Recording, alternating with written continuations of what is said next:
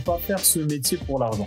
Tu gagneras de l'argent à partir du moment où tu respecteras les deux premiers points. À partir du moment où tu respecteras aussi les visions, comme il le disait tout à l'heure Farid, d'avoir un projet à long terme et tout, ça va te faire avancer. Mais si tu ne respectes pas les deux premiers points, c'est-à-dire donner de ton temps et donner de ta personne, c'est pas possible que tu puisses faire de l'argent. Et on a déjà été confronté à ça. Il y en a beaucoup qui, pensent que euh, tes personal trainers, tu rentres dans une salle basic fit, parce que dans les salles basic fit, des fois, il y a 500 personnes qui rentrent dans la journée. Tu rentres dans la salle, tu as ton polo euh, personal trainer, les gens vont se ruer chez toi, ils vont te dire ouais écoute moi je veux du coaching, moi je veux du coaching, moi je veux du coaching. Ça marche pas comme ça, c'est pas c'est comme tu le disais tout à l'heure Andy, si tu crées pas cette relation de confiance entre la personne en face de toi et toi, ah, ça, ça, n'ira pas. Tu pourras pas signer. Personne ne va signer avec quelqu'un qui qui connaît pas. Tu vas, tu prends, tu fais le test. Hein, tu vas aux Champs Élysées. Il y a il y a des milliers de personnes et tu demandes à tout le monde s'il veut pas du coaching avec toi. Si tu arrives à trouver au moins une personne, chapeau. Hein. Je suis Andy Poiron, entrepreneur et amoureux de sport. Je suis le propriétaire de Eway, un centre de coaching hybride à 360 sur Dijon, et également consultant où j'aide les coachs sportifs et les propriétaires de studios, de box CrossFit et de clubs de fitness à développer leur entreprise. Le fitness est une passion et c'est aussi un business. Dans ce podcast, le business du fitness, je vais à la rencontre de personnes ordinaires qui vous partagent leur expérience extraordinaire. Au programme, on parle de leur parcours, de comment elles en sont arrivées là, et également de leurs difficultés, de leurs succès et de tous les éléments qui peuvent vous donner des idées pour votre propre entreprise. Se nourrir des autres est l'un des moyens les plus simples d'accélérer son propre parcours personnel. Donc faites-vous plaisir, écoutez, prenez des notes, laissez-vous inspirer et très bonne écoute. Dans l'épisode du jour, j'ai le plaisir d'inviter deux frères, Sid et Farid Benayad, personal trainer et head trainer à Basic Fit. Ils ont développé le réseau Safe Training. On a parlé de plein de choses passionnantes avec Sid et Farid. On a parlé de leur stratégie pour manager leur équipe de coachs sportifs, Comment travailler son savoir-être quand on est coach? Le mindset à avoir pour réussir Comment trouver des clients dans un club de fitness? Comment se lancer en tant que personal trainer? Et encore beaucoup d'autres choses. Bref, je ne vous en dis pas plus et je laisse place à ma conversation avec Sid et Farid. Bonjour à tous, bienvenue sur le podcast Le Business du Fitness. Et aujourd'hui, bah, j'ai la chance justement d'être euh, avec deux euh, personal trainers à succès, Farid et Sid. Salut les gars. Salut. Alors, euh, qui c'est qui commence par se, euh, par se présenter là, pour se chauffer un petit peu? Bah, bah, bah, ouais, si tu veux. Donc, euh, moi, c'est Sid. Donc, j'ai 42 ans. Je suis, dans le, je suis dans le monde du fitness maintenant depuis 2017. C'est une mmh. reconversion professionnelle. J'ai bossé beaucoup dans l'industrie. Et en 2017, j'ai commencé moi plus dans le fitness, moins dans le personal training j'ai monté les échelons, j'ai commencé stagiaire, puis coach et enfin euh, manager de ma salle. Et euh, parallèlement à ça, après quelques années où Farid a exercé dans le personal training, bah, il m'a parlé du projet euh, de s'associer. Et en 2020, on s'est associé et on a commencé SAF Training. Donc de là, on a commencé notre ascension. Voilà, pour être. On, ouais, on, va revenir, euh, on va revenir en détail sur tout ça. Et du coup, toi, Farid, tu, comment tu es arrivé dans l'univers dans du, fitness et du personal training? Bah écoute, moi j'ai été toujours euh, baigné dans les salles de fitness euh, depuis que j'ai 16-17 ans. J'étais accro à la salle. D'ailleurs, à Bacide, c'est là qu'on commençait à faire des entraînements ensemble. Je, je le poussais vers la salle et tout. Et euh, en fait, euh, un jour, hein, ben, en, étant en famille, je leur ai lancé le, le projet parce qu'en fait, euh, quand j'étais en salle, vu que j'aimais ça et que j'ai cette facilité en fait à parler avec les gens, c'est ce qu'on m'a toujours dit. On me disait toujours pourquoi tu fais pas coach, pourquoi tu fais pas coach? C'est au bout d'un moment, ça a mûri c'est devenu une évidence pour euh, pour moi parce qu'on a un peu le même parcours. On a travaillé en usine, on travaille vraiment des boulots euh, un peu galères.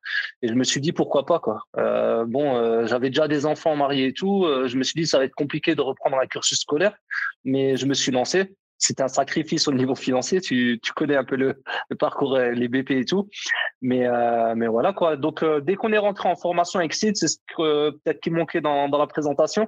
on a on avait l'idée en fait de faire un truc ensemble tu vois notre projet, en fait, quand on s'est lancé dans le BPGEP, c'était de faire un truc ensemble. Et le parcours, il a fait que lui s'est concentré plus sur le fitness. Moi, c'était pas du tout mon délire. J'ai fait la double option, mais je me suis, j'ai vu l'opportunité, en fait, directement, euh, le gros marché. Euh, j'étais, euh, on était juste deux personnes entraîneurs dans toute la région. Donc, tu vois bien le, le truc, fallait juste ouvrir les yeux, quoi. Donc, et après, hein, ben, j'ai vu, j'ai vu le potentiel prospect, le, le potentiel client. Je tournais à 30-35 coachings par semaine. Euh, c'était incroyable, tu vois. Et donc, euh, j'ai trouvé les bons arguments pour, euh, pour convaincre Sid de, de m'accompagner parce qu'il a un côté que moi, je, je n'ai pas. Et aujourd'hui, bah, on arrive à être complémentaires dans, dans tout ça, quoi. Ouais, j'ai plein de choses du coup qui me, qui me viennent en tête et, je, je, vais en parler justement avec vous. juste avant, le, le, le, Cid et le Farid euh, tout petit, c'était qui? C'était des, enfants sportifs, pas sportifs, euh, au niveau euh, au niveau scolarité. comment comment vous étiez? Alors toujours sportif, c'est-à-dire que personnellement, moi, j'étais en réussite dans tous les sports. Je course à pied, j'étais plus dans le football. Le foot, c'était vraiment ma passion. Euh, vraiment. J'ai joué à un bon niveau. J'ai joué avec quelques personnes même qui sont devenues professionnelles du, du mmh foot. Ouais. Et, euh, et ensuite, euh, bah, la musculation, moi, je l'ai découvert beaucoup plus tard. On va dire que je l'ai découvert vers, vers 25 ans, comme ça, quand justement je faisais avec Farid. Après, je faisais un petit peu tout seul. Mais c'était cyclique. Je n'étais pas vraiment passionné par ça.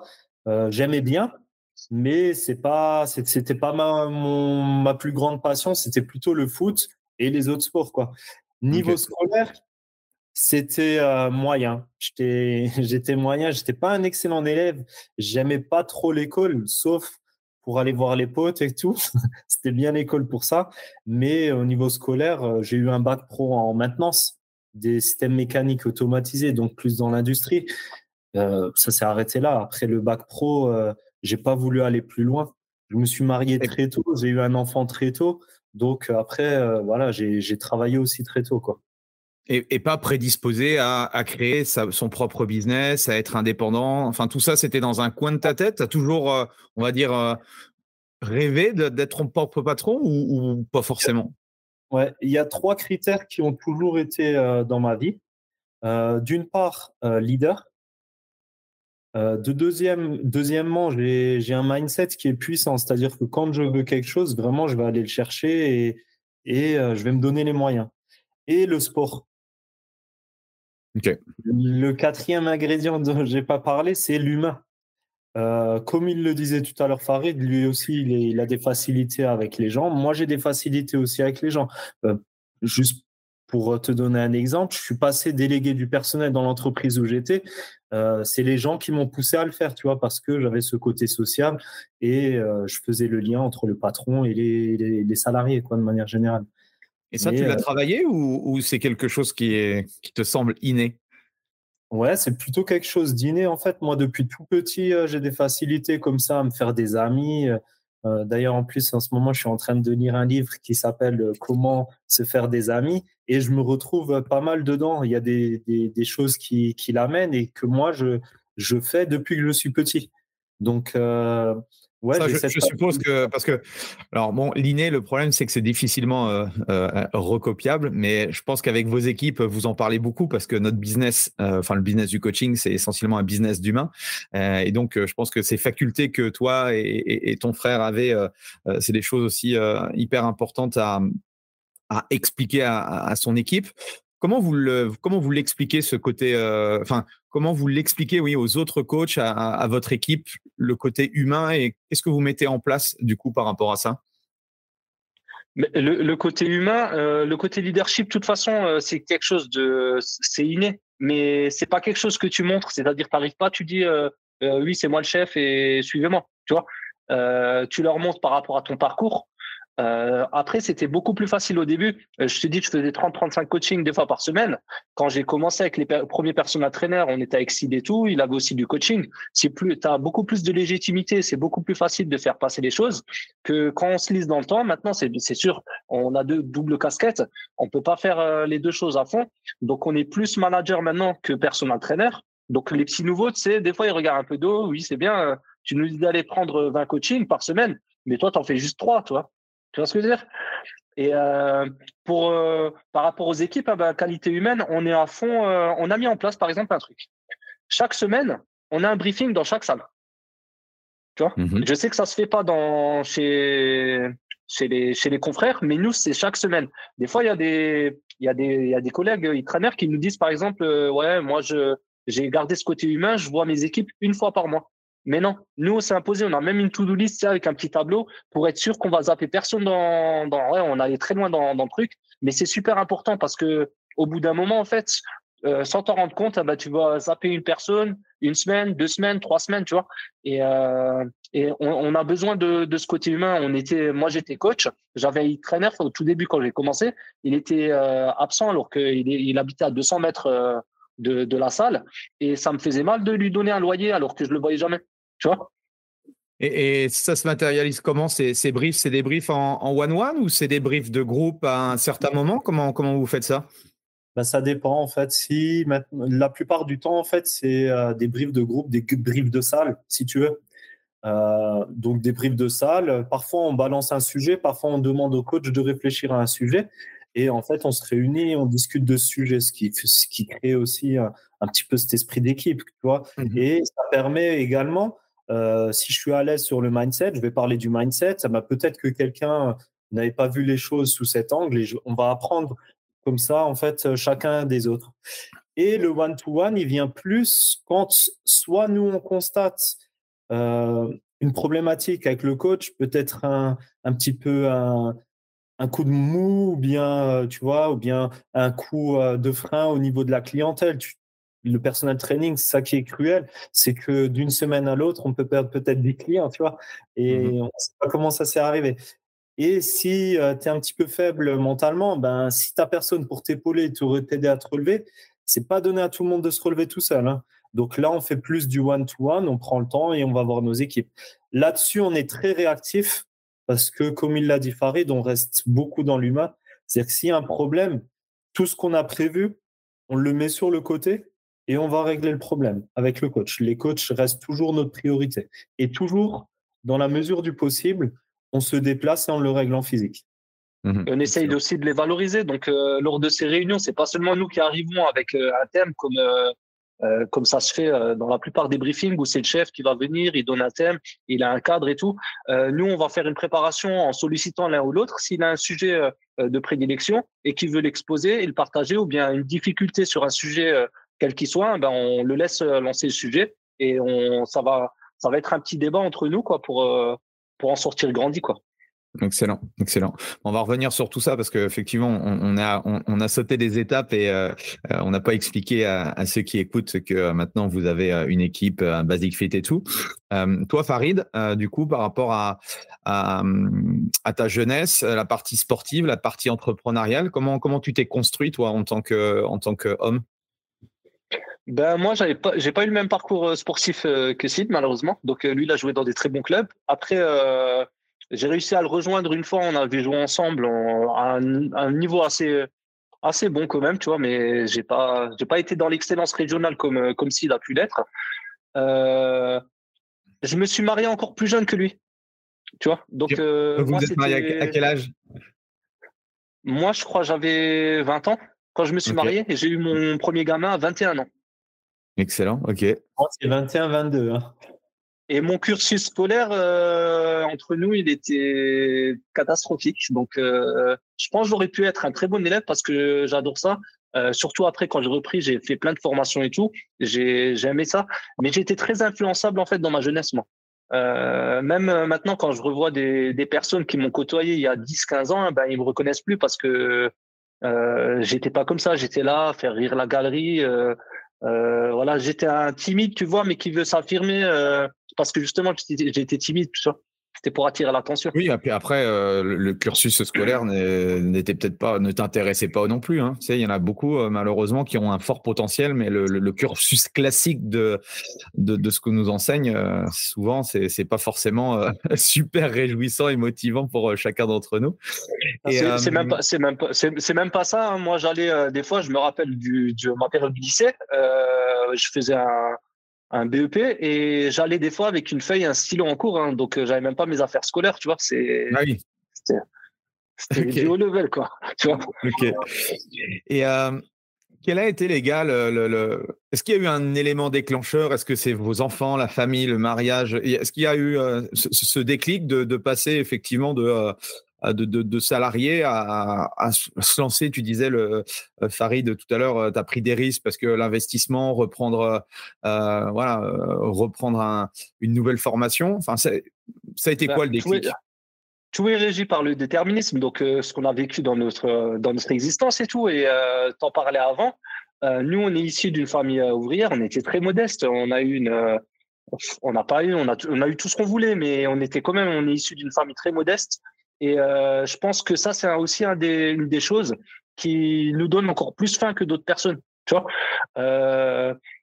c'est pas qu'une personne qui qui a pas trop galéré, qui est qui est pas issue d'une famille modeste, qui va pas avoir cet aimant puissant. Mais je pense que c'est aussi une très grosse force qu'on qu'on a. Euh, et on aurait pu aller justement vers ce cheminement parce que nous, on a des parents qui même aujourd'hui, hein, ils comprennent pas la euh, l'optique, tu sais, de créer une société, de pas forcément gagner des sous pendant deux trois ans, euh, de chercher à croître. Euh, tu vois, ils sont plus dans dans le truc où euh, tu vas chercher un boulot, bien rémunéré, tu as, des horaires fixes, tu vois, et nous, on est anti ça, en fait. On a réussi à sortir de, de cette bulle qu'on nous a ancrée depuis notre, notre plus jeune âge, quoi. Mais c'est compliqué ça, parce que moi, pour en discuter avec certains profils de personnes qui pourraient être des très bons personnels traîneurs, euh, sortir du cadre parce que euh, aujourd'hui c'est ce cadre-là hein, qu'on nous impose, on va dire. Euh, c'est pas évident. Qu'est-ce que vous pourriez dire justement peut-être à des personnes qui, se freinent intérieurement pour euh, bah pour se lancer quoi? Ben, en fait, il y a pas. En fait, le, la plupart, le, le, problème, la problématique qu'on rencontre souvent, c'est on attend le, bon moment pour se lancer. Mais le bon moment euh, n'arrivera jamais seul. C'est nous qui le créons, le bon moment. Euh, je te donne un exemple personnel. Moi, quand j'ai commencé euh, la formation du BPGEPS, je divorçais. Donc, mmh j'avais plus de, de logement. je, mon emploi, je gagnais 1180 euros par mois. Donc, pour avoir un logement social, je ne gagnais pas assez. Pour aller chez un particulier, pardon, pour aller chez un particulier, je ne gagnais pas assez. Donc, euh, je vivais euh, chez mon frère jusqu'à que ma copine à l'époque euh, s'est portée garante pour moi et j'ai réussi à avoir un appartement comme ça. Mais ça, c'était pendant le BPGEPS. Est-ce que c'était le bon moment? Si tu prends, tu analyses le, truc, non, c'est certainement pas le bon moment. Tu vois, j'avais deux enfants, le petit, il avait six ans. c'est pas le bon moment pour se lancer dans un BPGEPS, tu vois. Pourtant, Alors, qu'est-ce qui fait que tu t'es lancé? Parce que moi, ce qui me fascine dans, dans l'être humain et pour discuter avec plein de personnes, 95% des gens euh, resteraient entre guillemets dans leur euh, dans leur entre guillemets dans leur dans leur vie quoi. Et il n'y a qu'une fraction, qu'un pourcentage de ces personnes-là qui osent effectivement. Euh, parce que là, tu me décris le truc, je me dis, waouh, c'est, tu vois, je me mets à ta place, je me dis, est-ce que je l'aurais fait, tu vois, je ne sais pas. Donc, c'est ça, en fait, que je trouve fantastique, moi. Mais l'action, en fait, tu vois, toutes les réussites sont régies par des échecs. Mais si tu n'essayes pas, tu ne seras ni en réussite ni en échec. J'écoutais un truc aujourd'hui qui est très pertinent. Euh, c'était une intervention dans un podcast où l'intervenant disait euh, que tu y ailles ou que tu n'y ailles pas, le temps passe. Donc mmh. autant y aller parce que le temps il passe. Tu, si tu y vas, tu seras peut-être en échec. Je te prends l'exemple de j'ai des collègues qui sont restés en cours à l'usine là où je travaillais à l'époque et qui voulait aussi faire une formation. Donc moi, je passais à l'action, j'ai fait ma formation, je suis en réussite. J'ai rencontré certains et je leur ai dit, c'est la meilleure décision de toute ma vie. C'est vraiment énorme, c'est vraiment la meilleure décision de toute ma vie. Et euh, je lui dis, et toi? Il me dit, ouais, moi, je réfléchis encore. Ah ouais, tu vois, le problème, il est, là. Parce que... C'est qu'il y en a, ils franchissent pas le pas entre le moment de la réflexion et euh, l'action. Et à force de trop réfléchir, en fait, tu vas parce que tu vis dans un confort. Si tu as assez d'argent pour euh, manger, si tu as assez d'argent pour boire, si tu as assez d'argent pour acheter ta maison, tu es dans un certain confort. Alors tu te dis, je vais me priver de tout ce confort, peut-être, tu, tu mets des hypothèses, mais tu n'es pas épanoui dans ton boulot, ça veut dire que tu vas continuer à ne pas être épanoui le restant de ta vie si tu ne passes pas à l'action. Donc, au bout d'un moment, fais un choix. Est-ce que je veux être heureux, épanoui à 100% ou est-ce que l'épanouissement de ma vie, je l'aurai à 50%, tu vois Mais, en fait, ça, ça ne suffit pas. Oui, vas-y. Excuse-moi, Andy, juste pour euh, compléter, en fait, ça, ça suffit pas. Euh, c'est bien, ça, ça c'est les moyens. Et en fait, ils n'arrivent pas. Nous, quand on l'explique, ça nous paraît évident parce qu'on sait où on veut aller. C'est ça qui fait la différence. Quel résultat tu veux obtenir? Euh, En fait, la plupart des gens, euh, ils veulent faire des choses, mais ils savent pas où ils veulent aller. C'est comme euh, ça peut être financier, ça peut être le, les moyens que tu vas mettre en place. Le BPGEP, c'était une étape pour arriver quelque part. Tu vois, aujourd'hui, ce qu'on est en train de construire, c'est pour arriver quelque part. On a, on a encore des plans. Euh, c'est comme euh, l'effet, tu sais, de gagner 3 000 euros par mois ou 5 000 euros par mois quand on vient, on engage des, euh, des nouveaux coachs. Mais moi, je lui pose la question, je lui dis, qu'est-ce que tu feras avec? Normalement, tu dois déjà anticiper. Tu sais qu'est-ce que tu vas faire quand tu auras 3 000, 5 000 euros. Et c'est ça un entrepreneur. Donc, c'est une question de mentalité et une question euh, de, de, de résultat. Il y en a beaucoup, ils savent même pas c'est quoi un objectif à court terme, moyen terme, long terme. Ils savent pas le, mmh le définir. Et ils veulent l'imposer à des clients. Tu vois Donc, euh, je pense que c'est ces deux choses-là. Ouais, et, et, pour rebondir avec tout ce que vous avez dit, euh, c'est que euh, même des coachs aujourd'hui qui sont indépendants ont ces barrières mentales qui leur empêchent en fait d'aller plus loin. Ils se confortent sur le fait que bon, ils gagnent 1500, 2000 euros avec leur avec leur business, mais en fait, ils ne voient pas euh, tout ce que ça engage, parce que 1500, 2000 euros quand tu es indépendant, si tu veux véritablement construire quelque chose, euh, euh, ne serait-ce que tu vois, acheter ta résidence principale, euh, réfléchir aussi, parce que la retraite, c'est aussi un sujet. Alors quand tu es jeune, tu n'y penses pas, tu dis, quel con, lui, à 40 ans, là, de me parler de retraite. Oui, mais ça va arriver à un moment donné.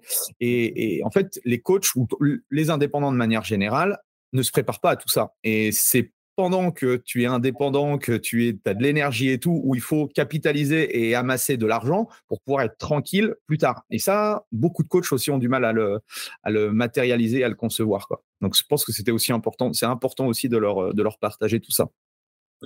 Et euh, le PPGEPS, pour vous, ça a été, euh, ça a été bien? Ça a été voilà. Quels sont vos retours par rapport à ça? Ben De manière très a... transparente. ouais. Alors, je vais parler pour moi personnellement, hein, mais euh, moi, ça a été une, euh, vraiment une très, belle, une très belle année. Pendant ces dix mois, j'ai appris vraiment beaucoup. Pour te dire, même les, euh, les directeurs de, de l'école, qui, qui, est l'académie, qui est l'académie Formément à Mulhouse, bah, c'est devenu nos amis. C'est des, des, amis aujourd'hui, on les voit souvent, ils font appel à nous. je te le disais avant qu'on commence, en tant que, que juré, tu vois, de, évaluateur. Euh, c'est pour nous, c'est comme je te l'ai dit tout à l'heure, pour moi, c'est la meilleure décision de, de ma vie, ce BP. C'est vraiment un tournant. Et tu vois, pourtant, j'avais 35 ans et la situation, je l'ai expliqué tout à l'heure, mais euh, ça a été le tournant de ma vie. Et ça a été une des plus belles années de, de toute ma vie, malgré tout. Bon, il, il, bon, il, ouais, il dit ça, mais c'était quand même un peu galère quand on était dedans, quoi. Parce qu'après, après, en fait, après, on dit toujours ça. C'était bien et tout. Mais quand on était dedans, je peux dire, euh, en plus, nous, on a fait les doubles mentions. Nous, euh, maintenant, euh, actuellement, par exemple, on a 10, on a 10 stagiaires. Et je te dis pas comme c'est marrant, ils font que le cursus, du coup, musculation. Euh, genre, ils ont 10 heures en salle. Nous, on faisait des 20 heures en salle. On avait la double mention à faire. Euh, on était au bout de notre vie. Quand on faisait les examens, je me rappelle, hein, ben, on s'envoyait des messages sur les groupes et tout. On était jusqu'à 3, 4 heures du matin, alors que le lendemain, à 8 heures, on avait examen parce qu'on était. Euh, euh, Sid, il était meilleur que moi, mais moi, j'étais une quiche en fitness. Euh, la musique, je l'ai jamais eu. D'ailleurs, je l'ai même pas. Euh, Aujourd'hui, j'ai fait du, le truc par cœur, tu vois, mais on était vraiment, on était vraiment focus sur nos trucs, peu importe la fatigue et tout, on est allé au-delà, tu vois, on a eu des contractures, on a eu plein de, même des blessures et tout, mais euh, c'était hors de question de, de, zapper cette étape qui était euh, primordiale pour, euh, pour la suite, quoi. Mais on a galéré, on a quand même galéré énormément. Si tu veux, c'était le stress aussi parce que, tu sais, tu sors du cursus scolaire pendant plus de 15 ans et d'un coup, tu retournes à l'école et on te dit, il faut faire des dossiers, il faut faire ci, il faut aller à l'école de telle à telle heure. Ouais, moi, je suis, je suis passé à l'actif, quoi. Je suis plus euh, dans le monde scolaire, quoi. C'est, tu vois, tout ça, il faut l'accepter. Vous aviez une famille euh, en plus. Ouais, exactement. Tu vois Donc, euh, tout ça, il faut l'accepter et tout. et et comme il disait, sur les, sur les dossiers, bah, moi, personnellement, j'avais pris du retard sur les dossiers parce que ça m'embêtait un petit peu, tu vois, faire les dossiers. Et je galérais aussi un petit peu en fitness. Donc, il euh, fallait se donner encore plus les moyens parce que, en fait, on refusait l'échec. Pour moi, c'était pas concevable que je fasse les 10 mois de formation et qu'à la fin, j'ai pas mon diplôme. Donc, s'il fallait dormir juste deux heures dans la nuit, je dormais deux heures dans la nuit, mais il fallait que je termine ce que j'ai à faire. Je ne plaignais pas. Je te promets, pendant dix mois, personne ne savait que je que j'étais en plein divorce, que je galérais au niveau du logement et ainsi de suite. Je me plaignais jamais. J'étais, moi, j'étais à fond dans ce que je voulais faire. Je savais où je voulais aller et on s'est donné les moyens aussi euh, d'y arriver, quoi. Ça nous a apporté énormément. Ça nous a apporté. Et c'est pour ça que je dis c'est la meilleure année de ma vie parce que tu vois, c'est autant c'est difficile, mais dans la difficulté, tu apprends des choses aussi positives. Tu vois, tu en apprends plus sur toi-même. Tu, tu, vois aussi euh, tes limites, tu vois aussi tes capacités. Tu vois, tu as des capacités qui, se réveillent, tu vois, qui, se révèlent. Et, euh, et à la fin aussi, ben, quand tu as fini les dix mois et que tu as connu tout ça, que tu regardes un petit peu dans le rétro, tu regardes toutes tes galères et qu'à la fin, on te dit écoute, c'est bon, tu es diplômé. Waouh, tu te dis c'est magnifique. Et moi, en plus, j'ai eu de la chance parce que le patron de ma salle, là où j'étais stagiaire, m'a directement pris, euh, m'a embauché directement. Ça veut dire que j'ai fait une rupture conventionnelle parce que moi, j'ai eu un cursus. J'étais encore embauché dans, à l'usine où j'étais, tu vois. Et j'ai mmh. même dû aller travailler un mois avant que la rupture conventionnelle soit établie. Donc, je travaillais un mois à l'usine et en même temps, je travaillais à la salle, tu vois. Donc, euh, mais c'était une satisfaction énorme. C'était un changement dans ma vie et c'était en fait le, le début d'une nouvelle vie, tu vois. Et c'est pour ça que je m'étais engagé dans le BPGEP. C'est pour ça que je te disais, c'est la meilleure euh, année de ma vie parce que c'est l'année du changement en fait. Et cette histoire, vous la racontez à, vos stagiaires, j'espère, pour leur faire comprendre que euh, rien n'est indu et qu'il faut, il faut bosser euh, pour, pour arriver à, atteindre ses, ses rêves, quoi. Tu sais, c'est comme les enfants quand tu leur dis ouais, avant on jouait, il y avait pas, on regardait pas la télé, il y avait pas les jeux vidéo et tout, on jouait dehors toute la journée. Ils ont du mal à croire. Ils ont dit, ils se disent, oh, attends, t'avais une vie de merde avant. Ah, vous, leur ferez écouter le podcast, j'espère. Ah ben, ils le savent déjà. Hein. Mardi, on ah. leur a déjà parlé. Ok, top, top, top. Et euh, alors, ces premières expériences, parce que le, le, plus difficile, alors même si, euh, si effectivement c'est euh, la formation, c'est une, il y, a, il, y a, il y a, pas mal de, de, choses et puis on, vous l'avez partagé. Mais euh, le plus difficile, c'est pas d'avoir son diplôme, c'est d'avoir de commencer à, à, générer ses premiers clients. Comment ça s'est passé pour vous les, les, les, six premiers six premiers mois à un an de, de, de coaching? Ben bien, parce que toi, ça. Euh, mon, mon, premier mois, c'était en fait dans la continuité. Je suis resté dans la salle de fitness où j'étais. Mhm. Donc euh, j'ai continué avec eux, mais ça a duré un mois en tant que coach euh, fitness, quoi. Parce que je me suis lassé au bout d'un mois. C'était, j'avais fait le tour du truc, quoi. C'était pas fait pour moi. Et du coup, ce que j'ai fait, c'est que je me suis lancé en tant que coach indépendant chez Basic Fit. ça s'est fait en fait, c'était un truc, je savais même pas qu'ils recrutaient chez Basic Fit. Euh, j'ai croisé un, un, ami à moi que je croisais en salle de sport. Ça faisait longtemps que je l'avais pas croisé, c'est au moins une presque dix ans quoi. Et il me dit, euh, écoute, chez Basic Fit, euh, ils recrutent des coachs. Je lui dis ah bon? Et moi en fait, je postule chez Basic Fit en pensant que je postule pour du fitness, tu vois, avec des cours collectifs pareil que à 54 PM. Je me suis dit bon, j'arrête chez eux, peut-être je suis lassé chez eux et peut-être que je vais aller chez Basic Fit, peut-être c'est bien, c'est mieux quoi. Et quand je vais sur place, je rencontre un hit trainer tu vois? Et qui me parle du projet. Je connaissais pas du tout le système e-trainer, euh, coach et tout. Euh, je lui ai dit, écoute, euh, je signe où? Tu vois? Et en plus, j'arrive dans une petite salle, la salle de Colmar, voilà, je vois l'infrastructure, ça m'a pas du tout fait peur.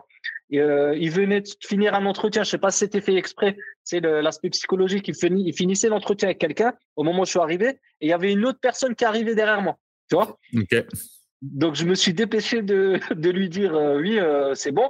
Et finalement, ben, l'effet psychologique, il a joué sur les deux autres personnes parce que je suis le seul qui s'est engagé. Ok. Donc je vais commencer avec, euh, il y avait un autre collègue, il y avait Gino déjà sur place. Et, et voilà, écoute, au début, c'était un peu galère. Pourquoi? Parce que moi, je suis arrivé dans une salle avec un trainer. Je te cache pas, il m'a donné du contenu, tu sais, des, vidéos, des, PDF et tout. Euh, je pensais avoir eu une formation, mais sincèrement, j'ai pas forcément utilisé tout ce qu'il m'a donné parce que je me retrouvais pas. à travers ce qu'on m'a appris. Tu vois, humainement, en fait, ça me correspondait pas. En fait, c'était plus une démarche commerciale, aller chez les gens, vraiment et faire le forcing un peu entre guillemets sur chaque personne et tout. Et moi, ça m'intéressait pas. moi, dès le début, je voyais le truc en fait où je vais me créer une communauté tranquillement comme toi. Tu te fais un ami avec le fameux livre de Dakar Carnegie, quoi. Donc, tu vas, tu apprends des prénoms, tu commences à apprendre les gens petit à petit.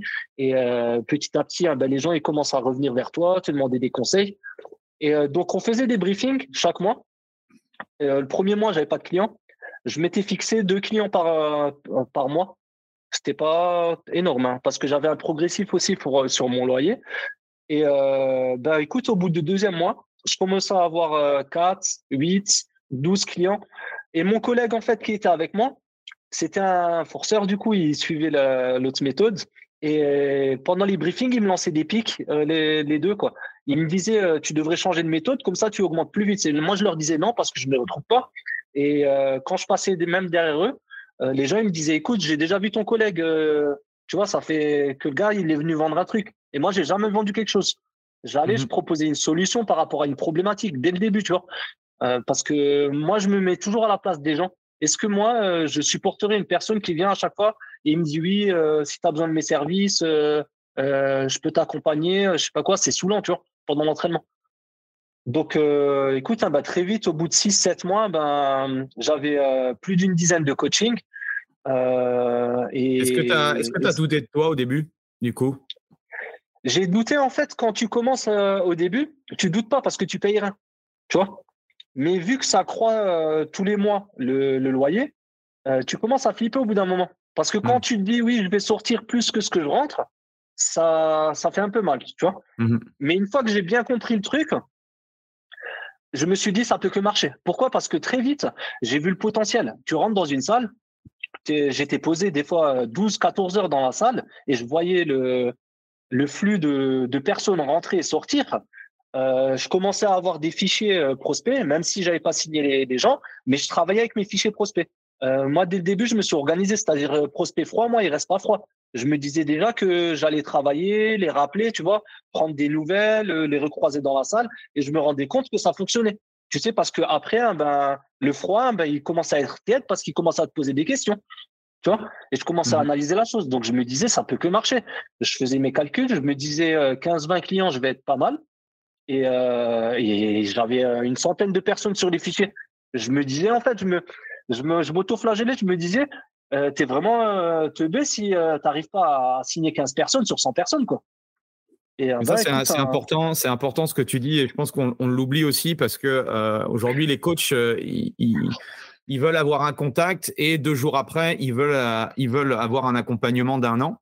Alors, ça, ça, nous est arrivé, ça, ça arrivera peut-être, mais ça, c'est, c'est vraiment un pourcentage infime. Et c'est clair que moi, ce que j'explique euh, et c'est pas moi qui l'ai inventé, euh, c'est simplement du, business et du marketing, c'est que euh, avant que la personne elle te donne sa carte bleue, un déjà elle doit apprendre à te connaître, deux elle doit à t'apprécier et c'est pas suffisant. La, chose la plus importante, c'est doit, elle doit avoir confiance en toi parce que jamais elle ne mettra 200, 250, 500 euros par mois à une personne qu'elle déteste ou où elle a pas du tout confiance. Donc à partir de là, effectivement, ce que dit Farid, c'est la stratégie des des petits pas. Euh, oui, certes, euh, ça met du temps de, de, de créer une relation. C'est un peu comme euh, avec quelqu'un que tu rencontres dans la vie, tu vas pas lui demander du jour au lendemain de te marier avec. On prend, on prend exactement ce, pour les gars, on prend exactement le même truc. Hein. On lui dit quand tu arrives dans une boîte ou peu importe, tu croises une fille, tu la regardes dans les yeux, tu vas pas aller directement chez elle, tu vas tu lui dis viens, on passe la soirée ensemble quoi.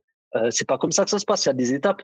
Par contre, nous, on n'utilise pas les pas, on utilise les graines. On en parle, on parle de graines. On se prend pour des jardiniers chez nous, tu vois.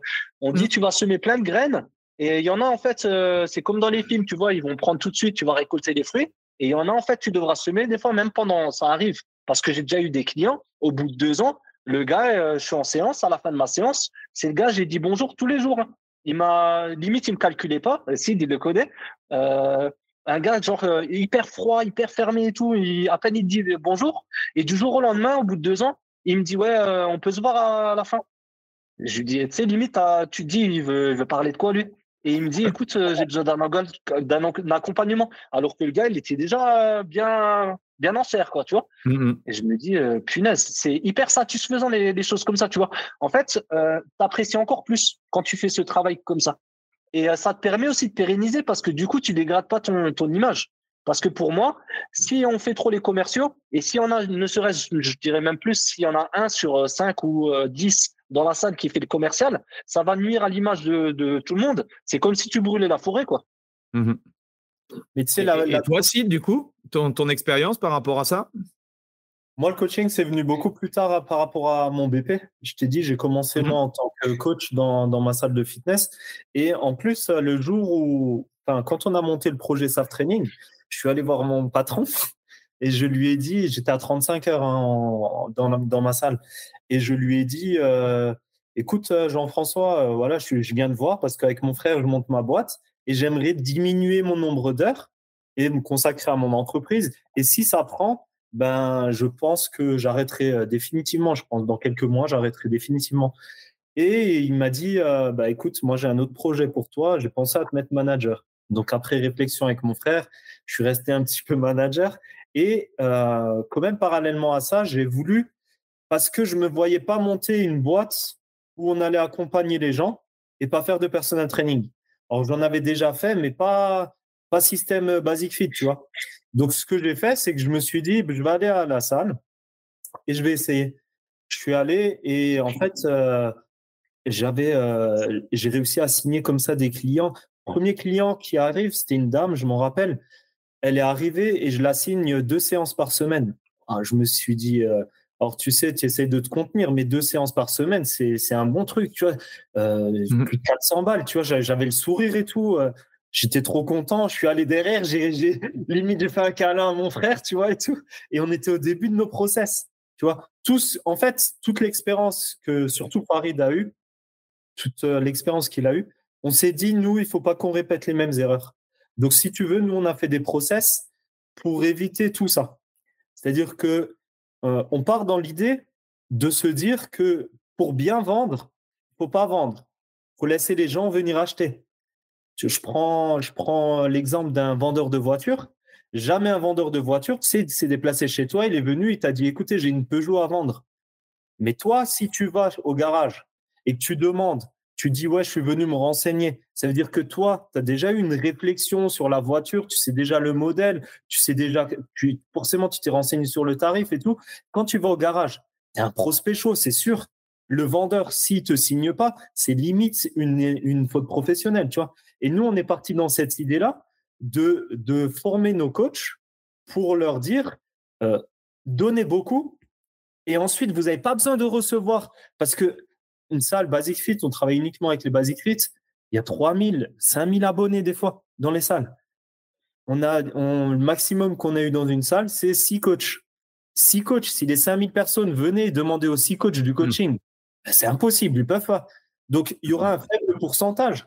Par contre, l'écosystème qu'ils vont créer en allant voir les gens, en montrant justement que les coachs sont présents pour les gens sans rien attendre en retour, ben, va faire que tu vas qualifier des prospects.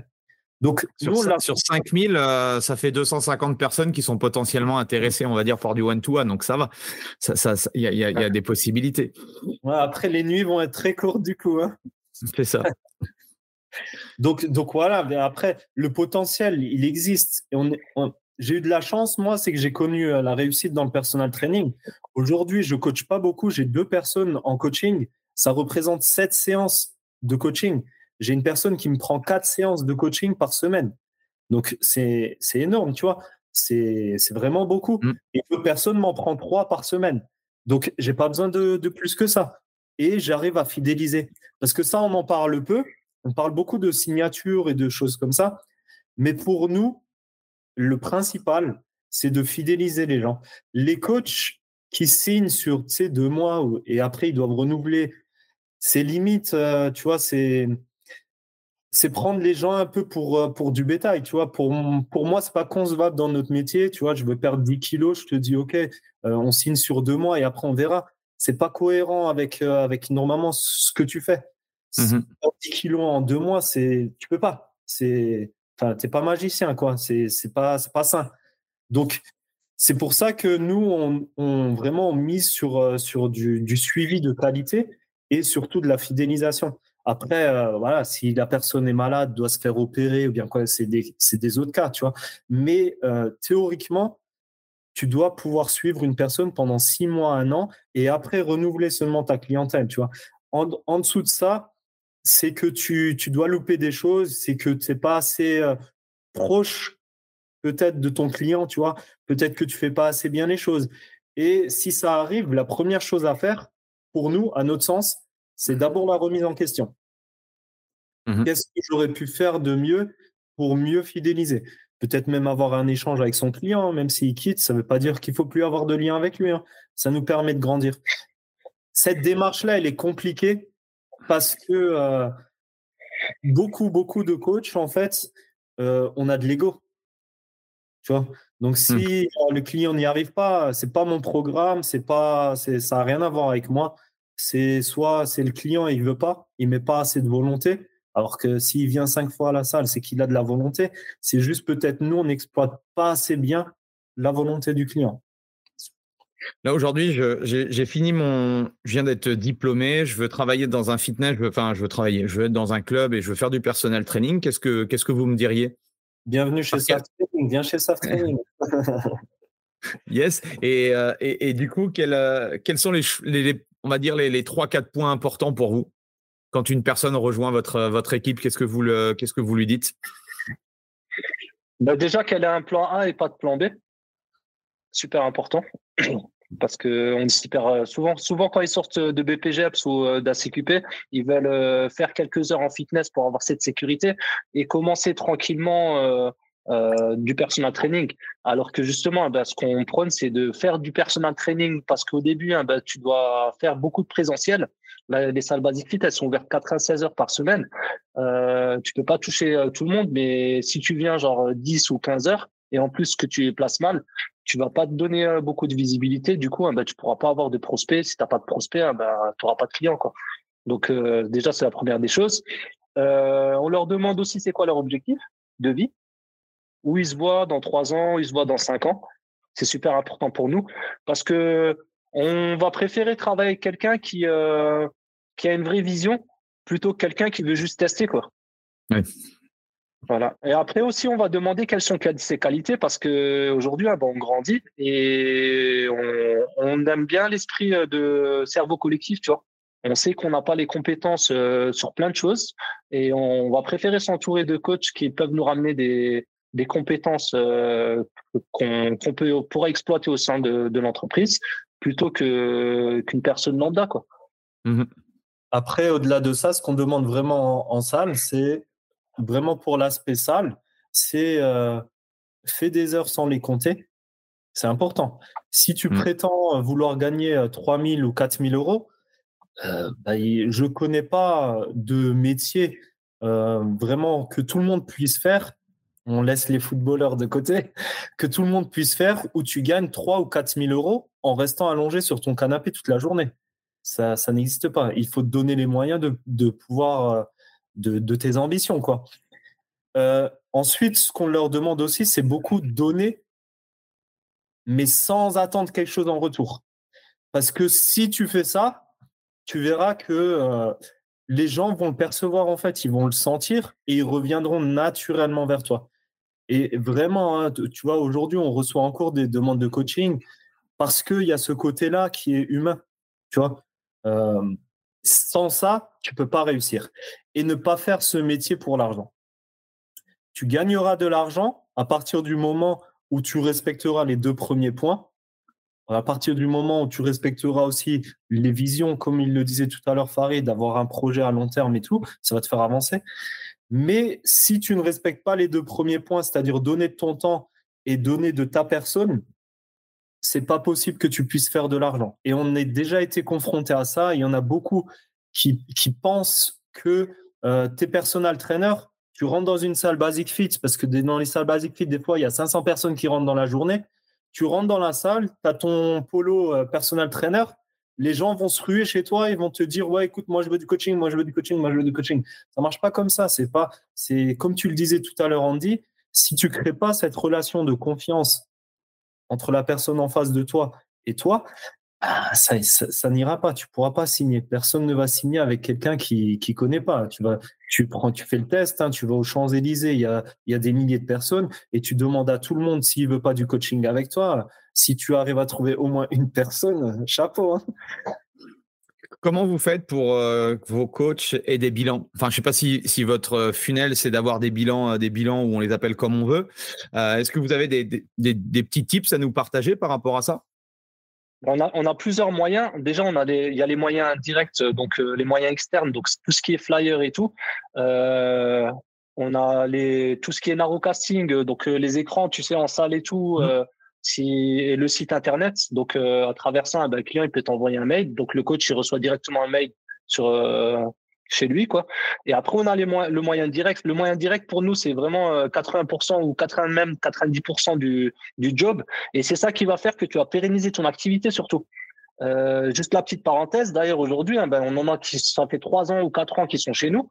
Et à chaque fois, ben, régulièrement, on entend euh, des échos comme quoi ils se plaignent, par exemple, qu'il n'y a pas assez de flyers, tu vois. Alors que ça fait trois ou quatre ans qu'ils sont dans le circuit. Mais c'est pas normal pour nous. Tu vois mmh. Parce que non, dès les premiers mois, déjà, tu t'es fait une communauté, tu n'as pas besoin de faire ça. Et pourquoi? Parce que le coach, en fait, une fois qu'il commence à coacher énormément, il s'occupe plus des autres gens. Il s'occupe que des personnes qui coachent. Tu vois Et mmh. tu vois, ça rejoint un petit peu ce qu'on disait tout à l'heure, parce que normalement, 3-4 ans dans une salle, tu connais les prénoms limite de tout le monde. Hein. Et par rapport à ça, donc je rebondis, je réponds à ta question. Donc, qu'est-ce qu'il faut? Euh, faut connaître la personne.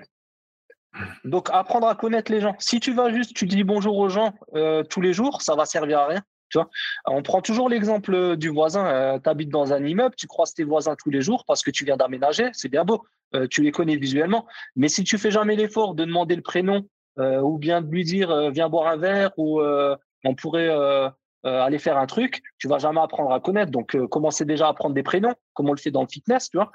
Mm-hmm. Commencer à comprendre ben, pourquoi il est venu à la salle.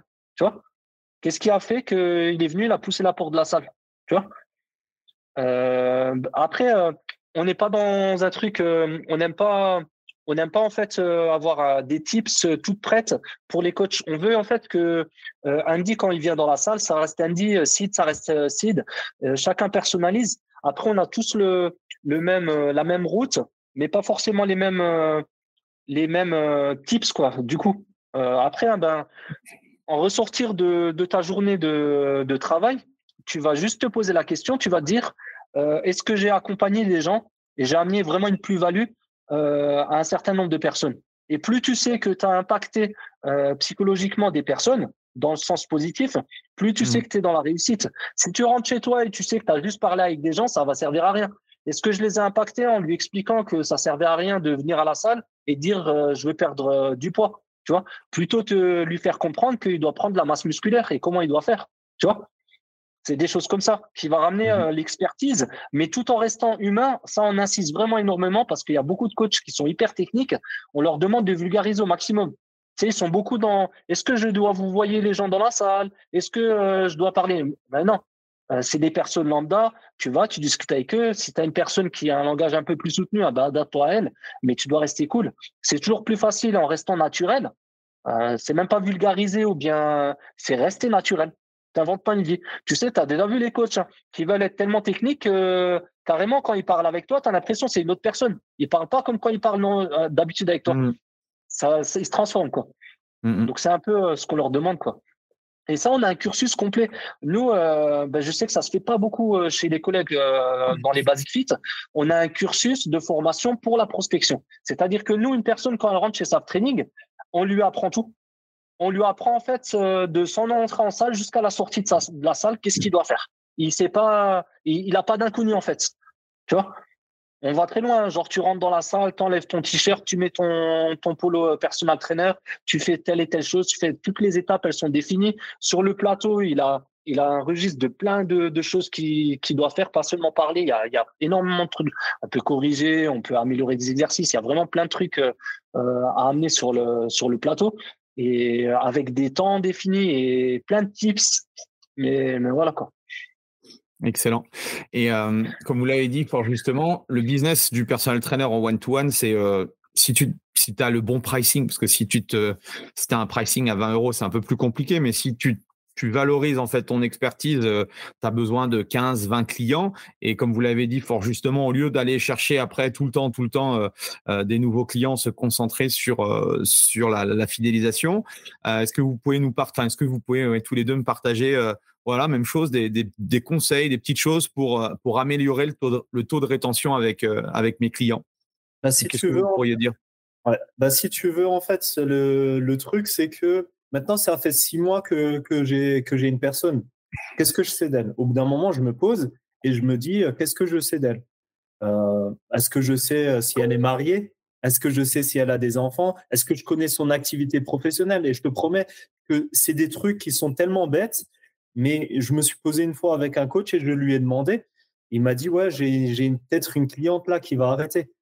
Et je lui dis, euh, puis moi, je, je, me doutais, tu vois, et je lui ai demandé euh, qu'est-ce qu'elle fait dans la vie? Il me dit, je sais pas. Mmh.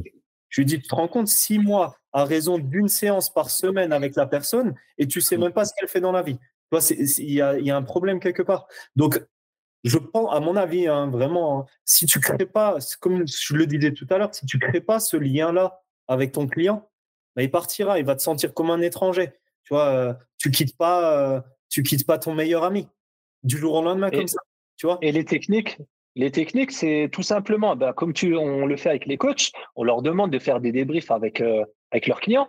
Euh, toi, maintenant, euh, quand ton client il vient, c'est en mode usine, tu sais, de 9h à 10h, j'ai un dit en, en, coaching, tous les lundis. Donc, je te vois que de 9h à 10h, c'est le seul moment où on se parle. Pourquoi on ne prend pas un peu de temps après la séance, tu vois? Ou bien faire, nous, on fait, on fait, quand on faisait du coaching, on faisait des bilans au début. C'est bien beau de faire des bilans au début, tu sais, pour vendre ton produit.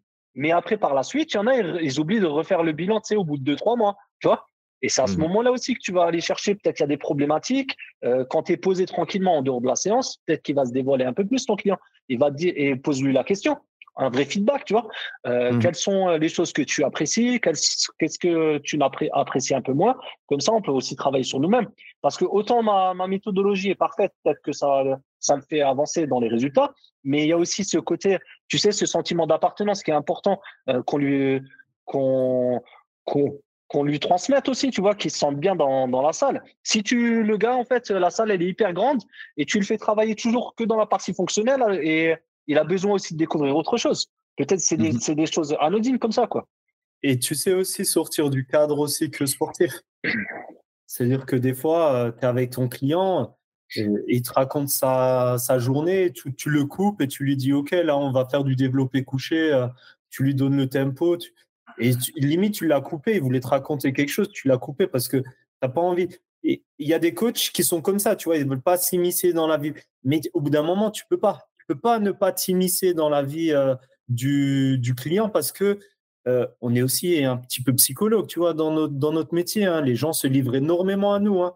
Euh, il, y y a certaines personnes, ben, ils nous le disent, hein, tu, tu m'as sauvé la vie, tu vois. Bon, après, peut-être que c'est des mots un petit peu forts, tu vois, mais tu as changé ma vie, des choses comme ça. C'est puissant, tu vois, c'est énorme.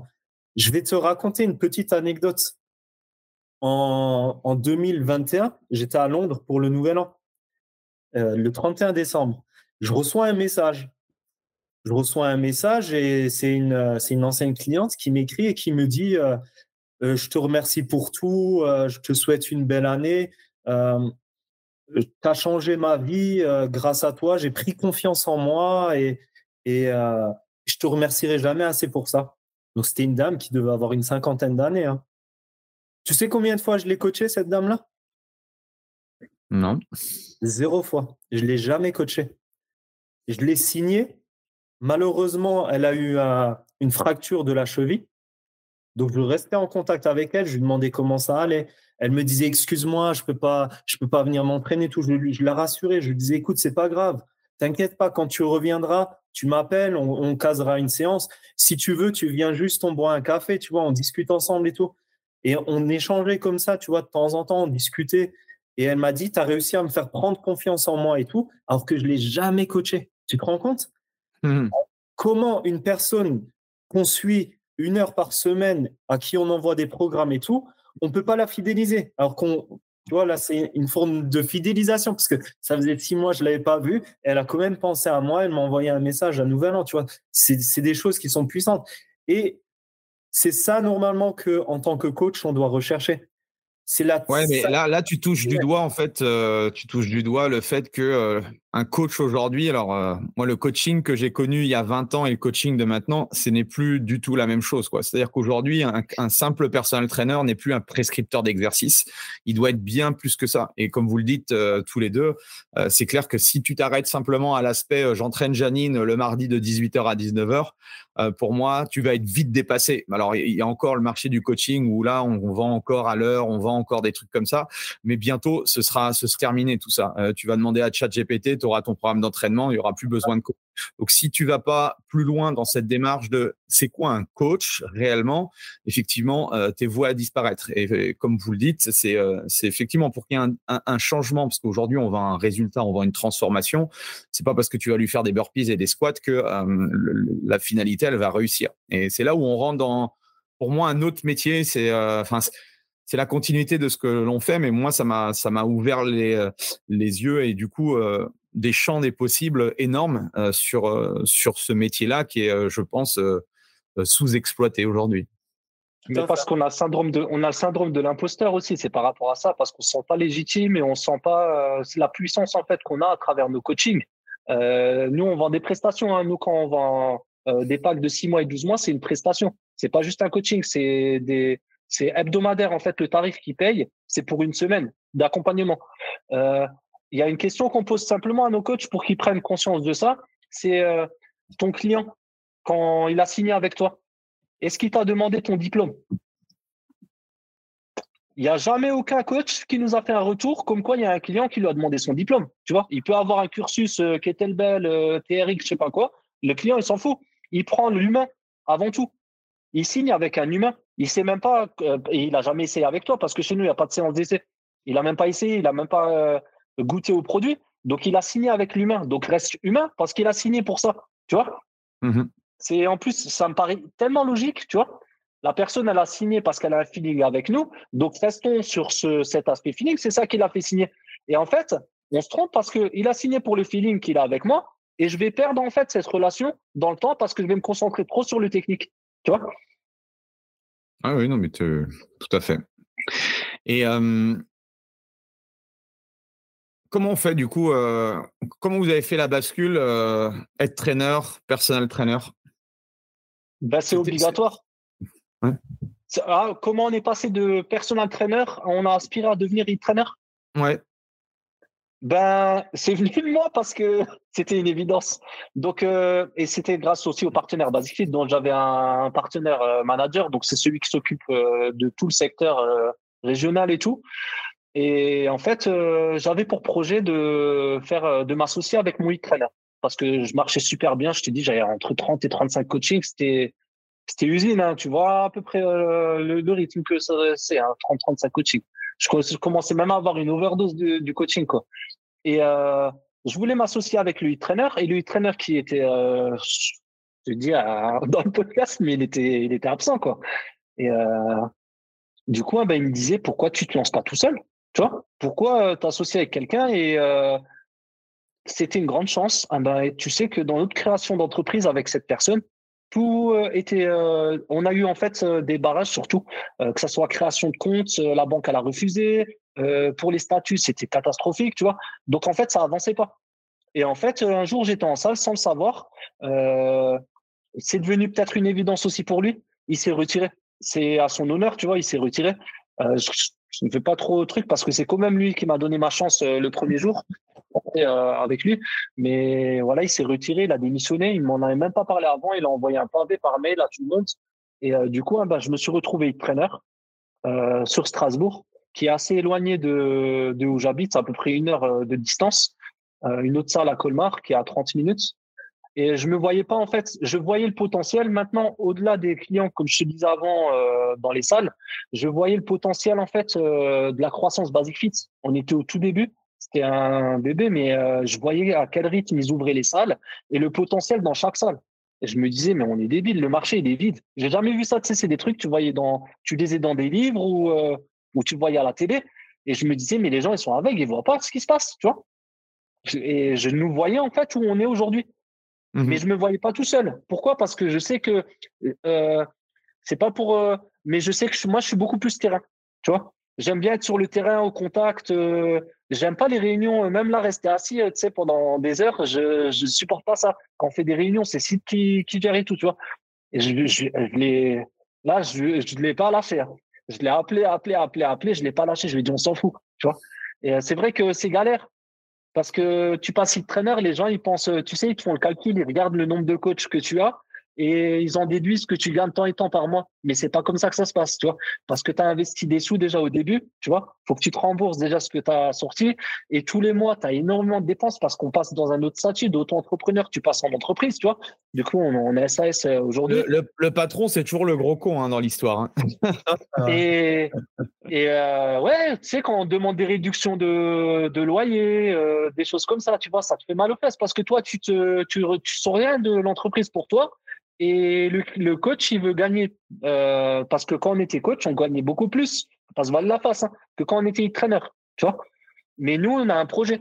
On a un projet de croissance. On sait très bien que la croissance, elle te permet pas aussi d'avoir des bénéfices euh, euh, dingues. Pourquoi? Parce que plus tu crois, tu veux, ce que tu gagnes, en fait, tu vas le réinvestir et, ainsi de suite. Tu vois On est dans cette optique, nous, parce que on n'est pas encore à la fin du projet. Tu On stabilisera une fois qu'on aura toutes les branches sur notre arme. Alors, si je veux, euh, si je veux me mettre être traîneur, c'est quoi les, gros freins que vous avez eu ou les conseils que tu pourrais, vous pourriez me donner? Euh, le gros frein qu'on a, c'est euh, être stratégique, c'est-à-dire nous, on s'est trompé, on a fait, on a fait les choses à, à l'envers, dans le sens où on n'avait pas encore créé nos process, d'accord? On n'avait pas une offre extensible et on était sur une zone de chalandise trop grande.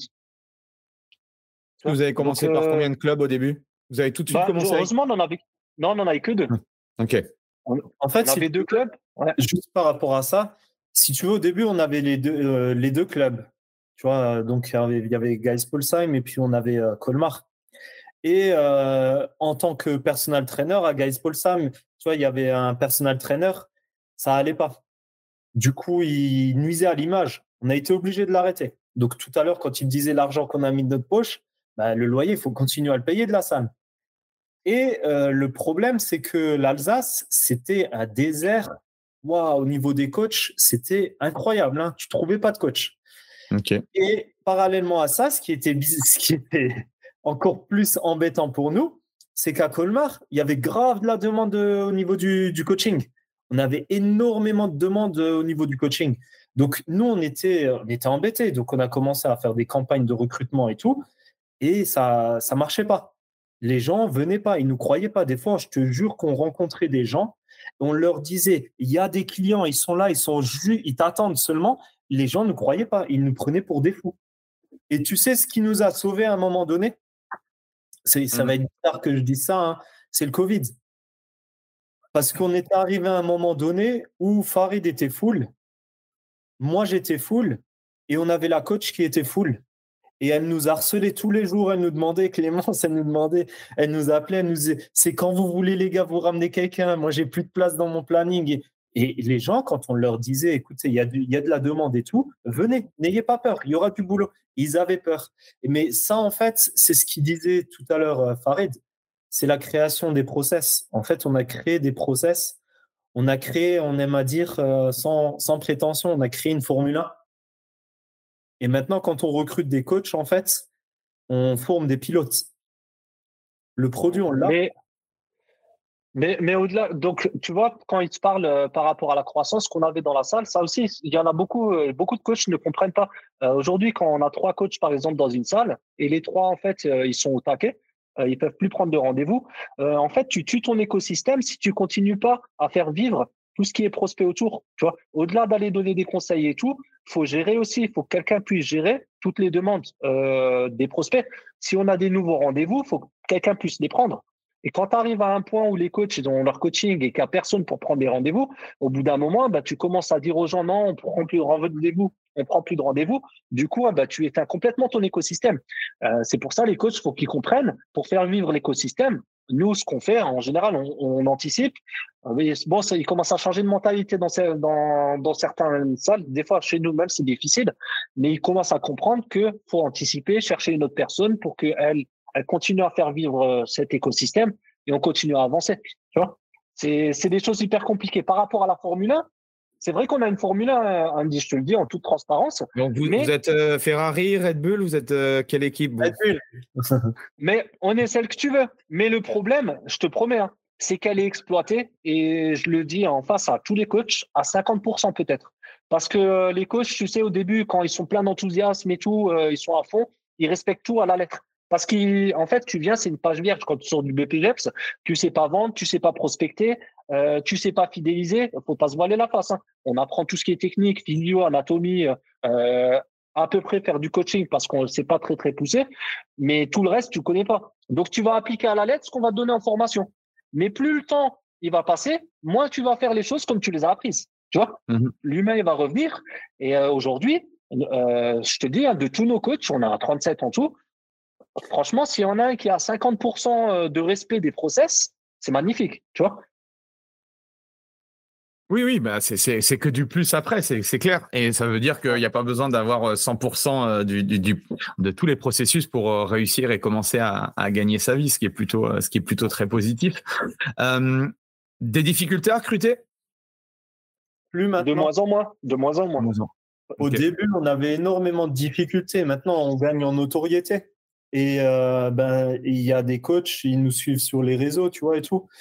Et aussi, ben, sais, au bout d'un moment, euh, quand tu veux faire quelque chose, bah, tu vas, tu te renseignes et tout, tu vois.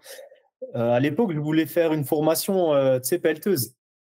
Je suis allé voir le gars sur la pelle, je lui demande combien de temps ça fait qu'il est, qu'il est, qu'il fait ce métier. Il me dit, ça fait huit ans. Je dis, OK, je dis, du coup, c'est bien. Il me dit, non, franchement, c'est de la merde, tu devrais pas faire ça. mais tu vois, je me suis dit, euh, pourquoi tu le fais? Et en fait, c'est exactement la même chose. Tu vois, euh, comme euh, en salle, tu connais, hein, tu sais, si tu as trois, quatre coachs, ils se disent, si tu recrutes un cinquième, ils se disent, mince, c'est une concurrence en plus. Ils se disent pas, ouais, c'est un collègue, il va nous aider à avoir de la visibilité et, et, gagner en notoriété dans la salle et ainsi de suite, tu vois ils se disent c'est il va nous piquer des clients. Alors que tu vois c'est un, un raisonnement qui est complètement faussé. Et des fois ben, quand on a des, des personnes qui viennent se renseigner auprès de, de coachs ben, les coachs leur disent ouais euh, c'est délicat. Ok mais la personne qui, est, qui est venue se renseigner si elle lui demande ça fait combien de temps qu'elle est dans la salle? Il y a des personnes ça, il y a des coachs ça fait quatre ans maintenant qu'ils font ça. Mmh ça fait quatre ans et tu fais que ça. Si c'était pas bien pourquoi tu le fais encore? Tu es indépendant T'as rien, tu dois rien à personne. Vas-y, pas, alors. Fais quelque chose d'autre où tu seras plus épanoui, tu vois. Tu fais pas autant entrepreneur pour ne pas être épanoui. Mais c'est surtout le changement de. Excuse-moi, Andy, c'est surtout le changement de stratégie en fait qu'on a fait. Euh, maintenant, on va pas rentrer forcément à fond nous dans le cursus de recrutement. On est plus dans l'aspect formation. On va préférer maintenant euh, former nos propres coachs plutôt que de recruter des coachs euh, externes. Mmh oui, c'est plus facile de les formater à, votre vision des choses que de prendre des personnes qui, euh, soi-disant, euh, euh, sont des stars du coaching, mais n'ont jamais développé le coaching, quoi. Exactement, ouais. Et puis l'état d'esprit, tu vois, c'est nous on recrute beaucoup par rapport à ça, et puis après, ben, tu vois, c'est pas parce qu'on a 10 stagiaires qu'il y aura 10 coachs forcément en plus dans l'équipe, tu vois. Au bout d'un mmh moment, tu apprends à les connaître. quand tu passes l'entretien, c'est un entretien, ça dure une heure en une heure euh, le paraître. Tu vois, tu peux paraître bien, tu peux paraître super Superman et compagnie. Mais après, pendant six mois, ta personnalité, elle ressortira, c'est sûr. Six mois ou dix mois, hein, c'est QP ou BP. Donc mmh. là aussi, on reste sélectif pour garder justement euh, cette qualité aussi dans les salles. Ben, tu vois, ça nous arrive d'arrêter des stagiaires avant la fin de leur cursus. Hein. Ok. Mmh Parce que ça correspond pas à nos valeurs, ça pas notre état d'esprit. Et puis, quand tu prends un apprenti et qu'il est salarié et tu lui donnes des tâches et qu'il les a, et qu'il les fait pas, ben mmh. demain, quand il va être indépendant, euh, il va venir et il va glander toute la journée. Et après, il va te dire, ça marche pas. Donc, mmh. tu n'es pas ton image. C'est toi qui lui as donné le bâton pour te battre. Donc, mmh. autant arrêter tout de suite. Regarde quelque chose d'autre, fais quelque chose d'autre. Il y a un truc que vous avez dit, et je pense que ça paraît contre-intuitif, mais je le dis souvent aux personnel trainers ou aux, patrons de club que j'accompagne pour lancer le, coaching dans leur club, c'est que plus il y a de coachs, plus il va y avoir de business. Quoi. Et souvent, on se dit, et ça paraît logique, ah bah ouais, mais où je me souviens qu'une fois, euh, j'étais euh, j'étais euh, tout seul et je me dis waouh mais j'ai euh, j'ai 2500 membres pour moi tout seul. Mais en fait c'est beaucoup plus difficile de développer un business que si déjà il y avait déjà trois coachs quoi.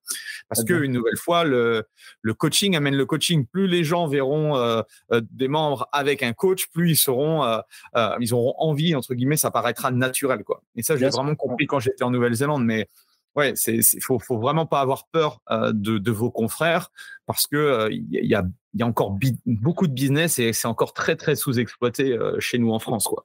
Mais ça c'est parce que tu as fait une vraie analyse, mais il suffit d'analyser. C'est ce que je te disais avant.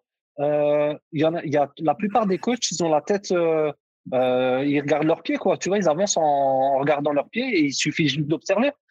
On appelle ça, c'est la preuve sociale et c'est aussi euh, on aime bien le mimétisme, c'est-à-dire que quand tu rentres dans une salle de sport, si euh, la normalité, euh, la majorité des personnes s'entraînent toutes seules, c'est normal que pour tous les nouveaux, hein, bah, ça va être normal aussi de s'entraîner tout seul.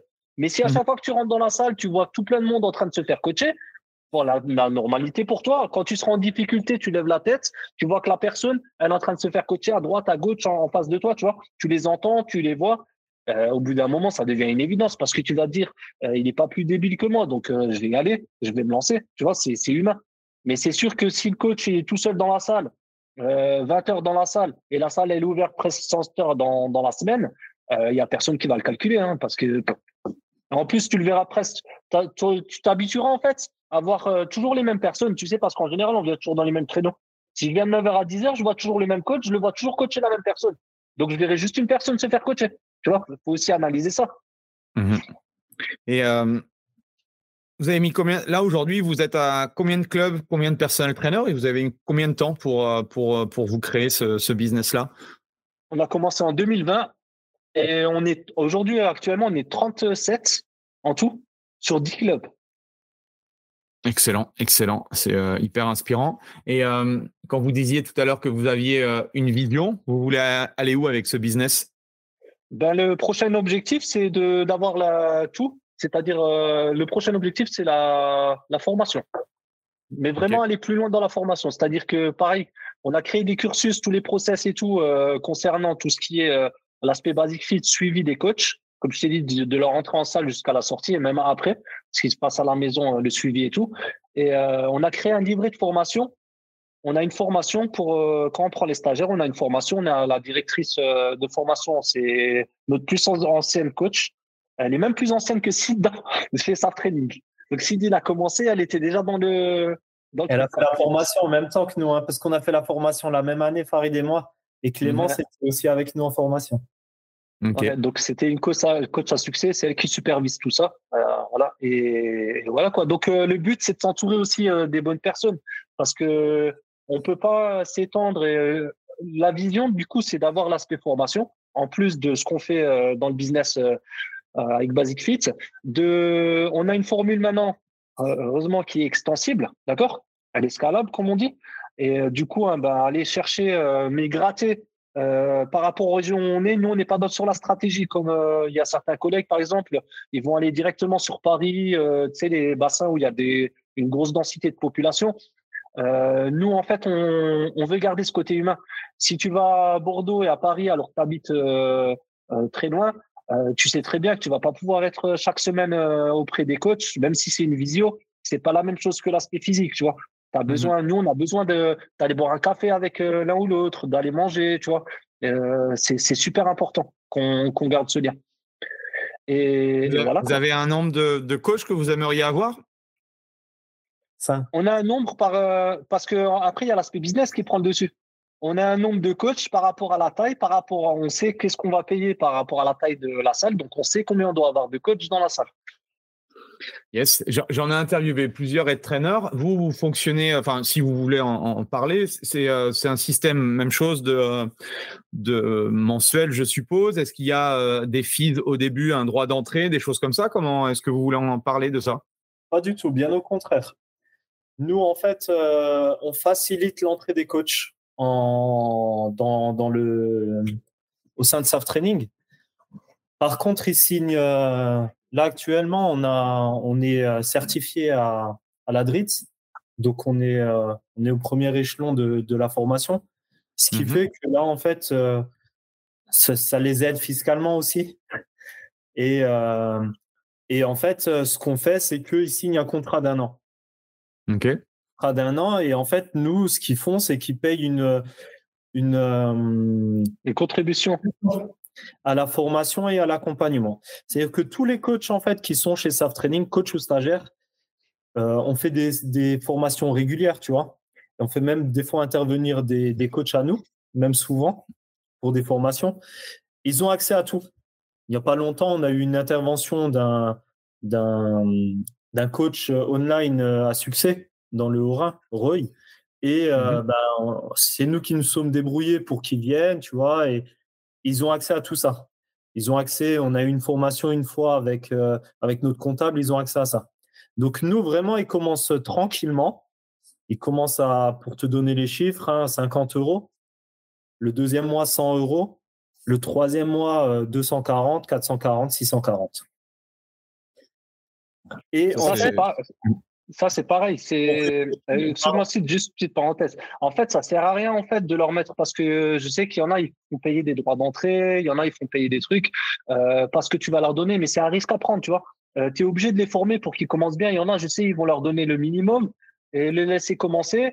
Et après seulement, ils les font, une fois qu'ils ont bien payé, hein, ben, ils leur donnent la suite, tu vois. Mais nous, on n'est pas dans cette optique. On garde cet aspect humain.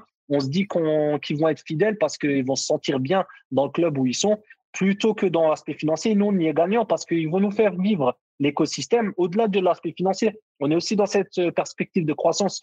Faut pas être axé que sur le chiffre, tu vois, sur euh, le financier. Sinon, ben, c'est début de la fin, quoi. Mais si en fait, notre système, euh, on, tu vois, ceux qui font payer des droits d'entrée, des fois, je me dis qu'ils ont qu'ils ont pas tort. Parce que, tu vois, dans notre système aussi, il y a des limites. Euh, parce que quand tu dis à un coach, euh, tu vois, souvent, les, les, les fins de formation, c'est juin, juillet. Après, il y a le mois d'août. il y a les vacances. Donc, il commence à 50 euros au mois d'août, il va pas venir en salle. Pourtant, cette année, tu vois, au mois d'août, on a beaucoup de coachs qui ont plus signé au mois d'août qu'au mois de septembre.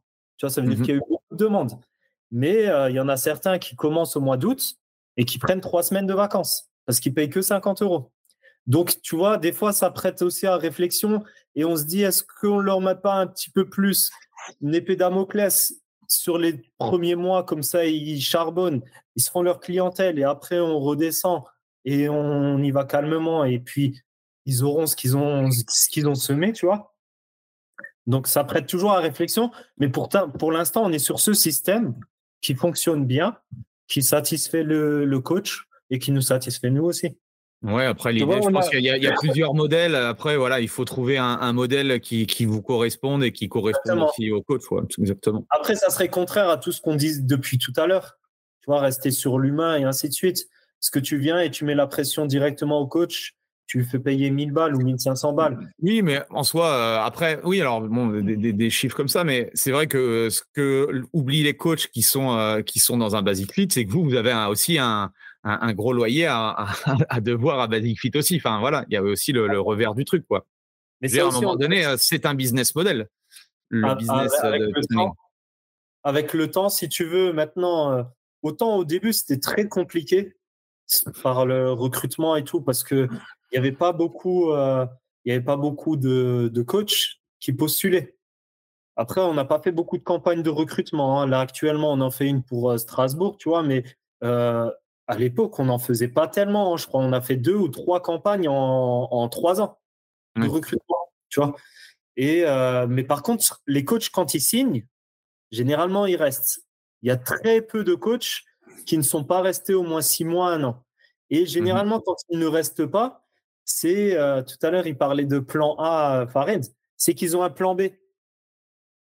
Et tu sais, quand ils partent en vacances le premier mois, le deuxième mois, euh, ils sont pas très présents parce qu'ils se rendent compte qu'en auto-entrepreneur, tu choisis tes heures, donc tu préfères rester un peu plus à la maison, profiter pour aller courir, pour aller faire ci, pour aller faire ça, tu vois. Le troisième mois, d'un coup, il y a 200 euros, tu te dis, bon, allez, je vais commencer à aller en salle. Mais le premier mois, c'est ton premier mois vraiment réel où les gens vont à voir. Et d'un coup, tu as le quatrième mois où c'est 440 euros. 440 euros, ça commence à être un peu plus chaud si tu n'as pas assez de revenus, tu vois. Donc là, tu commences à te dire, euh, ben, je vais aller faire un petit peu plus de fitness, comme ça au moins je gagne assez bien ma vie. Mais du coup, si tu fais plus de fitness, tu es moins présent en salle. Si tu es moins présent en salle, tu développeras pas ton business. Et il rentre dans un engrenage en fait négatif et après, bah, c'est le début de la fin, quoi. Donc nous, surtout que 600 ou 700, ça dépend ou à peu près euh, les, voilà, au bout de 3 3 4 clients, euh, c'est bon quoi, tu vois. As déjà rentabilisé ton loyer. On a jamais ça on l'a jamais compris hein. déficit. On n'a jamais, jamais compris. Excuse-moi, on n'a jamais compris ça, C'est mathématique hein, et c'est factuel. Il suffit de prendre les chiffres. Hein. Euh, nous, actuellement, nos prestations, c'est 62,50 euros, euh, donc un suivi hebdomadaire. Donc, ça comprend une séance de coaching. Hein. Donc, euh, en présentiel, es une heure, à peu près. Tu vois, c'est une séance. Après, c'est des fois un peu moins, des fois un, tout petit peu plus. Mais en fitness, dans notre secteur, ils sont à peu près à 30 euros de l'heure. Tu prends juste les chiffres. Si tu sais calculer, euh, personne n'est assez débile pour euh, pas comprendre que tu touches deux fois plus et en plus en pour avec tous les avantages où tu peux gérer ton planning comme tu le souhaites, tu vois. Parce que si tu veux des clients le matin, il suffit de venir le matin. Un peu moins, es un peu moins fatigué parce que tu n'as pas un RPM et un body attack. Et ça, on l'a jamais compris, tu vois. Mmh on l'a jamais compris. Mais tout le monde n'est pas capable de faire ça. Il faut aussi prendre ça en considération. Euh, Andy, tout le monde n'est pas fait pour ça. Il y en a, en fait, ils veulent. Mais vouloir et pouvoir, c'est pas la même chose, tu vois. Et pour mhm. pouvoir, c'est ce qu'on disait avant, pour avoir un vrai projet. Il faut se poser, c'est avec soi-même. Ça sert à rien que tu te poses avec moi et que tu me dises, oui, je veux faire ça, je veux faire ça. Il y en a, ils brassent beaucoup d'air. On, leur dit des fois. Hein. Il y en a certains, on lui dit, toi, tu aurais du travail dans les clims pas dans, dans le sport, tu vois, parce qu'ils brassent de l'air toute la journée. Euh, c'est hmm. comme les crocodiles, tu sais, des petites pattes et une grande bouche, tu vois, mais ils ont jamais rien fait. Et, euh, et, voilà, quoi. Euh, peut-être à travers les questions, parce que il a oublié de le dire, Sid, mais on a le dinosaure, un des dinosaures du fitness qui nous fait le privilège aussi d'intervenir le mois prochain, hein, Monsieur Andy. Hein? Mais, euh, mais voilà, des fois, tu sais, quand tu entends des questions ou, ou, que tu dois redire des choses que tu as déjà dit, même qui semblent évidentes, tu vois, c'est, euh, on est auto-entrepreneur à la base. On est auto-entrepreneur. Il y a une démarche personnelle à faire. Normalement, tu n'as pas besoin qu'on te donne la main toute la journée, tu vois. Tu vois ce que je veux dire? Oui, normalement. il y en a beaucoup qui sont. Et quand ils sont dans cet état d'esprit, on sait que limite, hein, ben, c'est pas des personnes qu'on va pouvoir euh, garder dans un cursus long avec nous. Parce que on, est sur 10 salles. C'est pas comme avant, tu sais, deux salles, euh, l'aspect humain, mm. c'était plus facile. C'était hyper familial. Et c'est vrai que maintenant, il y a même des coachs, des fois, qui nous reprochent parce qu'on était encore plus présents avant. Mais on leur fait comprendre, euh, gars, vous êtes auto-entrepreneur. On ne peut pas vous donner la main toute la journée. Vous avez tout ce qu'il faut faire. Vous, savez, on vous l'a dit, euh, noir sur blanc. Vous avez été formé dessus. Il suffit de faire ça, tu vois. Mais c'est comme ça. Après, on ne peut pas aussi trop perdre d'énergie. Euh, tu peux pas changer les gens. Tu peux pas changer les gens. C'est quoi aujourd'hui vos, euh, vos euh, votre organisation personnelle? Qu'est-ce que qu'est-ce que vous gérez en tant que, que trainer Comment vous vous organisez tous les deux? Vas-y, Fred. Donc l'organisation, en fait, euh, donc dès le début, moi, je, je sais faire tout ce qui est administratif, mais je n'aime pas trop faire tout ce qui est administratif, tu vois. Donc il y a énormément de paperasse. Euh, donc tout ce qui est euh, parce qu'on fait énormément de réunions, euh, on a une coordinatrice, on a une secrétaire, on a délégué tout ce qui est secrétariat à, une personne qui, qui a un, cabinet de secrétariat avec plusieurs secrétaires même. Elle, elle délègue aussi. Donc s'il s'occupe de faire de faire le, les démarches, vu qu'on a des voilà le lien, on a des apprentis et tout, on a des stagiaires avec les coachs. Euh, tout ce qui est préparation des réunions, parce qu'on fait énormément de réunions en général, au moins une fois par mois, bon, on a une réunion, euh, il prépare les PowerPoints, il s'occupe aussi tout ça de l'aspect marketing, euh, voilà, qui est toujours hyper compliqué. Aujourd'hui, on a une personne, c'est beaucoup plus qualitatif, donc il s'occupe de tout ce qui est contenu, il va gérer avec elle, euh, quelle est notre vision, qu'est-ce qu'on veut faire euh, comme poste. Euh, voilà, moi je vais m'occuper vraiment de tout ce qui est sur le terrain. C'est-à-dire, et lui maintenant, vu qu'il a plein temps aussi chez sa training, il, va aussi dans les salles. En fait, on, se répartit les salles, on tourne dans les salles. Et comme je t'ai dit, on a, on a du to-do list en fait, nous. Nous, on a bien du to-do list. On a une to-do list en drive avec Sid. Et euh, tous les matins, en fait, tu te lèves, tu regardes la to-do list. Donc, s'il sait qu'il y a un truc euh, à faire, il va le mettre sur la to-do list. Moi, pareil. on a une to-do list commune et en fait, on va juste cocher ce qui a été fait. Tu vois, c'est aussi simple que ça. C'est marrant parce que c'est vrai qu'il y, a, y a des entraîneurs, euh, c'est simplement ils payent un loyer, il faut rien de plus. Euh, vous, on voit que c'est ça, ouais, ça, il y a, y a, de la structure, on sent, euh, on sent un petit peu le, le côté professionnalisme et, ça, je trouve ça, je trouve ça vraiment, vraiment cool. Ça vous prend combien de temps par semaine tous les deux le, votre, votre business de être trainer Vaut mieux qu'on compte pas. Hein on compte pas. Ok. Ouais. Après, vu qu'on est deux, c'est plus facile. Par exemple, euh, là, ben, je suis un peu malade depuis hier, tu vois. Je suis pas au top de ma forme, mais ah ben, je peux me permettre de rester à la maison, de travailler un peu plus tout ce qui est bureautique et tout, préparer, euh, euh, parce que je travaille aussi, tu sais, sur la conception des, des formations. On essaye toujours d'améliorer. Euh, les bilans, par exemple, qu'on fait pour les entretiens, on est à la version 25 ou 30, tu vois, tellement on l'a modifié, on essaie toujours de, de peaufiner. Donc, euh, donc voilà, euh, quand je suis pas là, ben lui, il peut prendre la relève et ainsi de suite. De toute façon, on a un suivi euh, à distance. Donc, si je veux savoir si quelque chose n'a pas été fait, je vais sur la to-do list. C'est aussi simple que ça, quoi. Et, et on est complémentaires sur, sur ça. On, on travaille le samedi, le dimanche, parce que tu sais, par exemple, on a des prestations qui rentrent tous les jours. On fait des séances d'introduction au coaching. Et nous, en fait, on, on s'engage à répondre aux clients assez rapidement. Donc, on est obligé. Euh, on a, on a des drives aussi. Pour chaque salle, on a un drive. Euh, je sais pas si tu vois le truc, tu vois, euh, avec tous les coachs. Donc, c'est nous qui remplissons les drives pour avoir des statistiques aussi et tout. Donc, on travaille du lundi au, dimanche et, et, voilà quoi. Mais tu sais, on est amoureux de ce qu'on fait et c'est ce qu'on dit en amour. Quand on aime, on ne compte pas. Mais on est vraiment là-dedans. Mais et, et du coup, travailler avec, euh, travailler avec son frère, c'est comment? Parce que moi, j'aurais adoré, euh, j'aurais adoré avoir un, business avec mon frère. Comment, comment vous faites pour, euh, pour gérer ça? Ça paraît normal, logique, ça se fait naturellement ou est-ce qu'il y a ben écoute, faut pas, faut pas, faut, pas faire des, faut pas qu'on fasse des réunions tous les jours parce qu'on n'est pas toujours, toujours d'accord et très souvent on n'est pas d'accord sur certaines choses. Mais, c'est ça qui fait, c'est ça qui fait le, la force du truc parce que si on allait dans le même sens, c'est comme dans un couple. Là faut, faut être un peu euh, différent, sinon tu n'avances pas. On sait où on veut aller, tous les deux. Et euh, des fois, ben, c'est tendu, les discussions.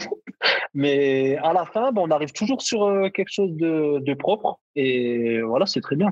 C'est là aussi où, justement, la fraternité, ça aide. C'est-à-dire que peut-être si c'était pas mon frère, je l'aurais encastré dans un mur ou bien on serait plus ensemble, tu vois.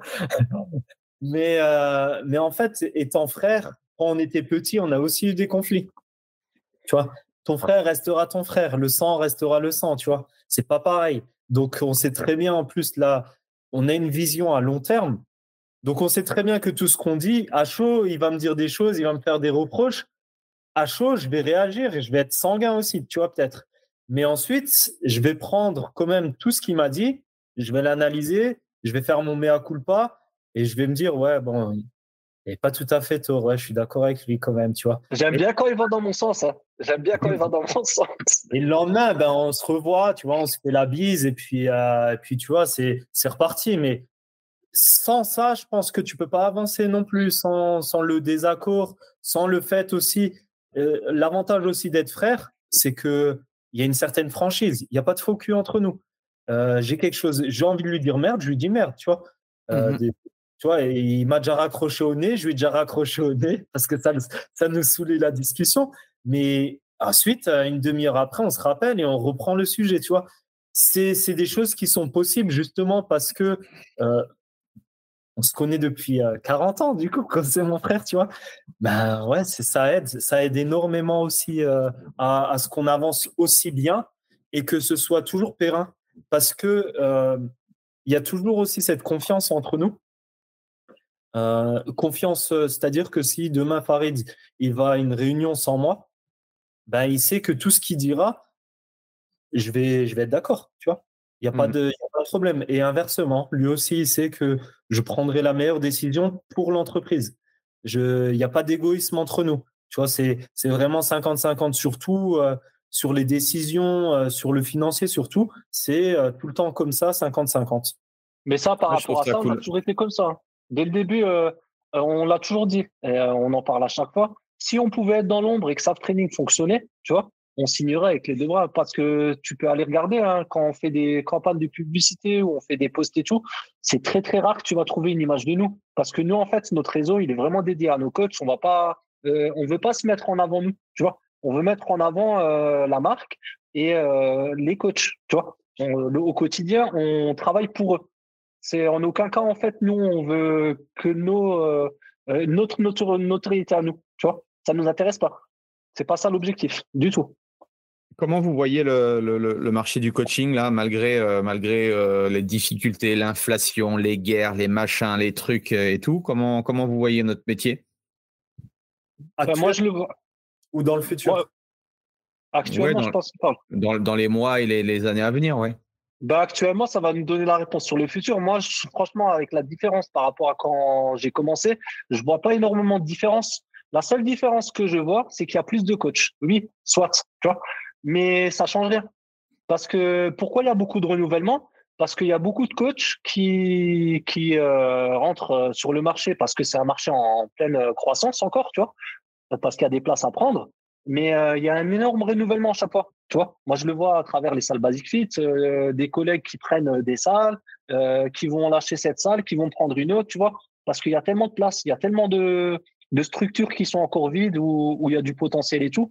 Euh, donc euh, l'avenir en fait, il est sur euh, la qualité.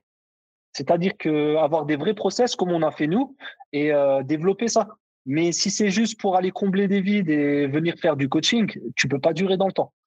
Donc le marché, moi pour moi, il est énorme, mais vraiment incroyable. Nous, on reçoit les cartes de Basic Fit à chaque fois. Je prends juste l'exemple de Basic Fit. Il y a les concurrents Fitness Park aussi qui, qui développent énormément. Euh, si tu voyais le nombre de salles où il y a personne, et en plus, des fois, c'est dans des bassins de population énormes, euh, tu dis, punaise, des fois, on était en sueur, hein, je dis, ah, putain, franchement, on devrait, on devrait faire un truc, trouver un partenaire sur place, comme ils font certains collègues, tu vois, et se lancer. Mais après, hein, ben, tu te calmes, tu te dis, euh, avec tout le temps déjà que je passe euh, à faire ça euh, localement, je vais pas encore me, essayer de, de croître sur peu importe. Hein, c'est mais c'est frustrant. C'est frustrant. Mmh. C'est frustrant que et en fait ça, ça nuit à l'image des coachs. Je pense que tu as connu ça au début. Et on nuit à l'image des coachs et du personal training avec euh, le manque de qualité dans les salles de sport parce que nous, on, à chaque fois, on s'amuse. Tu sais, on a déjà fait tout le nord, on a déjà fait tout le sud, Lyon, Marseille, Bordeaux. On est déjà allé dans plein de salles et tout, autre même que, que Basic Fit. Euh, quand on voit que des coachs ils donnent encore tu sais, des PDF, euh, des formats euh, Excel, c'est parce qu'on va fouiner un peu, bien sûr, quand on va dans les salles. Hein. quand on voit qu'il y a des coachs qui font encore des tarifications à 30 euros de l'heure, tu vois, comme tu le disais avant, et on sait que c'est pas des choses qui sont qui sont pérennes, tu vois. Donc mais en tout cas, c'était euh, bien cool. Euh, merci de, de, nous avoir partagé, de nous avoir euh, ouvert les portes de, de votre business. S'il y a des coachs qui nous écoutent, qui sont dans votre région, qui sont intéressés pour pour rejoindre votre équipe, où est-ce qu'on peut les, les diriger? Bah, soit sur les réseaux, SAF Training. donc vous nous trouvez sur les réseaux, beaucoup sur Instagram, on est sur Facebook. Et par mail, c'est aussi simple que contact saf training.fr contact saf je, mettrai tous les liens de toute façon dans, le, dans la description de, de, l'épisode. Euh, les gars, une dernière chose à, à, rajouter, je vais vous, euh, je, vais vous laisser parce que j'ai vu que l'heure tournait. Euh, Farid, Sid, un, dernier message pour, pour les coachs là, qui, nous, qui nous écoutent.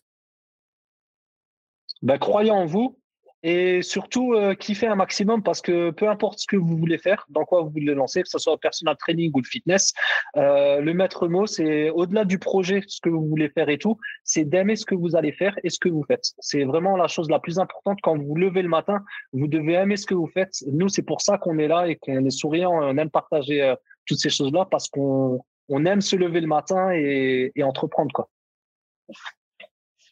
Sid? Et moi, c'est ce que je voulais dire. Du coup, je vais juste dire autre chose.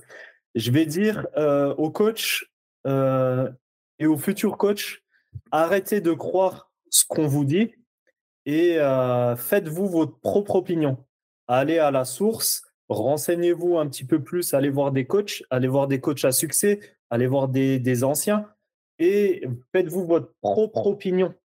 Parce que tout le monde ne, souhaite pas, ne vous souhaitera pas que du bonheur. Donc, faites-vous votre propre opinion. c'est la plus grande des richesses qu'on a. C'est que notre opinion, personne ne peut nous la prendre et on peut se la forger nous-mêmes. Excellent. Bah, c'est un super mot de la fin. Euh, écoutez tous les, euh, toutes les semaines des, interviews de, de, de, personnes qui ont réussi. Je pense que ça, je, reçois plein de messages sur le fait que ça inspire beaucoup la communauté. Donc, euh, donc c'est cool.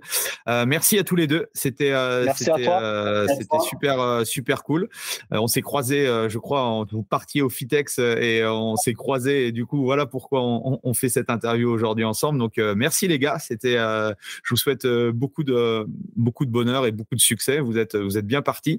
Donc on, verra, euh, on refera, on refera un épisode euh, peut-être dans, un an, un an et demi pour voir un petit peu où vous en êtes. En tout cas, merci à tous. Pensez à, leur mettre un, 5 étoiles, un commentaire aussi aux deux frères. Et puis, euh, bah, nous, on se retrouve dans la semaine prochaine pour, pour un nouvel interview. Merci Sid, merci Farid. Merci Andy. Merci Andy, ciao ciao. Salut. Voilà, c'est fini pour aujourd'hui. J'espère que l'épisode vous a plu. Merci d'avoir passé ce moment en ma compagnie. Deux petites choses avant de vous quitter. Si vous cherchez les notes de l'épisode ou vous voulez tout simplement me contacter personnellement, allez sur mon site andypoiron.com. Donc tout attaché euh, www.andypoiron.com. Vous trouverez toutes les informations nécessaires. Et dernière chose, et c'est la plus importante pour moi, si vous voulez m'aider à promouvoir ce podcast, eh bien vous mettez un avis 5 étoiles sur Apple Podcast.